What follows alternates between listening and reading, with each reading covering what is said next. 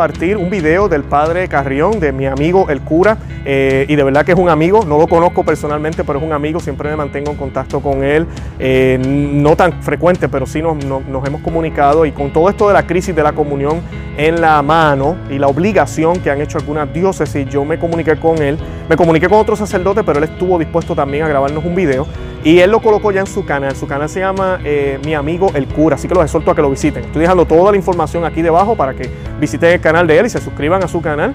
Y pues él nos grabó el video y me dio permiso para poderlo colocar en este canal, así que se los voy a estar compartiendo hoy. Él nos habla de cómo hemos llegado a la comunión en la mano y cómo es lo ideal comulgar en la boca, que es lo que siempre se ha enseñado y por qué se ha perdido esa dimensión eh, sobrenatural que teníamos antes y se ha perdido y cómo deberíamos recuperarla. Él lo hace de una manera muy elocuente, de una manera muy cautelosa también. Sabemos que él está en, obediencia y allá donde él vive pues también se, se promueve lamentablemente la comunión en la mano, pero como él dice, no se ha obligado a recibirla solo en la mano, todavía se da en la boca. Y pues él defiende siempre esa postura de la comunión en la boca y de rodillas. Y pues nada, les voy a estar compartiendo el video, espero que lo disfruten, que les guste, apóyenlo, eh, vayan a su canal como ya dije y pues eh, suscríbanse a ese canal. Bueno, eh, visiten también, los invito a que visiten el blog conoceamavivetufe.com, que se suscriban aquí al canal en YouTube, al nuestro, y que nos sigan por Facebook, Instagram y Twitter. Conoce, ama y vive tu fe. De verdad que los amo en el amor de Cristo y Santa María, ora pro nobis. mantengamos la fe, mantengámonos firmes haciendo rosario todos los días y no olvidemos que todavía estamos en A pesar de la crisis, todavía estamos en cuaresma, ayuno y oración. Bueno, que Dios los bendiga. Un amigo youtuber me escribió preguntándome, Padre Carrión, mi amigo el cura, ¿por qué cree usted que la gente comulga en la mano? En este vídeo responderemos a esa pregunta.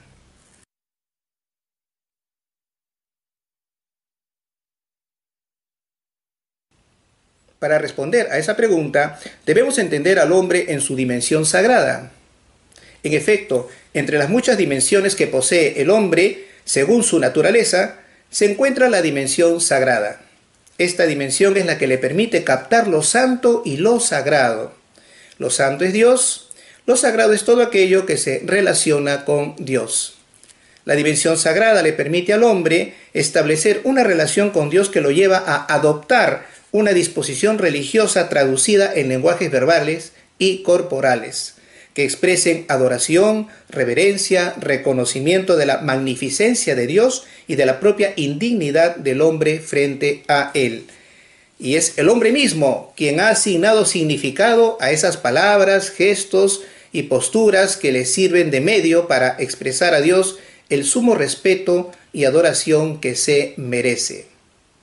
Por eso, al entrar al templo se hace una genuflexión e inclinación de cabeza en dirección al sagrario, como signo de reconocimiento de la majestad divina. Por eso también el silencio en el templo y el evitar conversaciones dentro del lugar sagrado, donde lo que se debe hacer es escuchar a Dios y en todo caso dirigir a Él nuestros pensamientos, deseos y oraciones. Y por ello también el recibir a Cristo Eucaristía de rodillas y en la boca, porque ante la grandeza del Hijo de Dios se debe doblar la rodilla y luego recibirlo en la boca de las manos consagradas del sacerdote. No recibirlo en la mano, pues las manos no consagradas no deberían tocar el cuerpo santo de Cristo. Este es el ideal, lleno de sentido religioso. Entonces, ¿qué puede llevar a las personas a recibir a Cristo Eucaristía en la mano? Solo circunstancias extremas pueden llevarnos a ello, como en persecución religiosa, por ejemplo, cuando laicos, dentro de ellos niños, transportan de un lugar a otro y de manera oculta las formas consagradas para que comulguen aquellos que no cuentan con un sacerdote que les celebre la misa. La necesidad de recibir a Cristo Eucaristía, prenda de vida eterna, es lo que mueve a la excepción. Se ve en ello el bien de los fieles. Otro caso es el presente. En algunas diócesis hasta hace un par de días se recomendó recibir la comunión en la mano. En mi diócesis se recomendó y nunca se prohibió recibirla en la boca. La razón para comulgar en la mano evitar el posible contagio del coronavirus a través de la saliva de los comulgantes. Aún así, mi arzobispo recomendó vivamente la desinfección de las manos antes de recibir la comunión en la mano. Hay aquí entonces una preocupación sanitaria, pues no hay que tentar a Dios. Pero ¿por qué hay personas que reciben la comunión en la mano sin que haya circunstancias que así lo justifiquen? Pueden decir lo que quieran quienes no estén de acuerdo conmigo, pero quiero dar una razón bien fundada. Hay personas que reciben la comunión en la mano porque no han tenido una adecuada formación sagrada. Una adecuada formación sagrada nos hace ser teocéntricos, reconocer que Dios es el centro de nuestras vidas y que todo gira alrededor suyo. Pero actualmente se vive un antropocentrismo que lleva al individuo a ser el referente de todo, incluso de Dios y lo sagrado. Escuché a un sacerdote decir, no debemos recibir la comunión en la boca, pues no somos niños que debamos recibirla de esa manera. En el acto de recibir la comunión, ¿Somos el referente de lo adecuado para recibirla? ¿O es Dios el referente de cómo debemos recibirlo? En la boca y de rodillas. En la boca, porque es Él quien nos alimenta. Y de rodillas, porque Él es superior a nosotros. Y el reconocerlo nos hace un inmenso bien. Recibirlo y en la boca.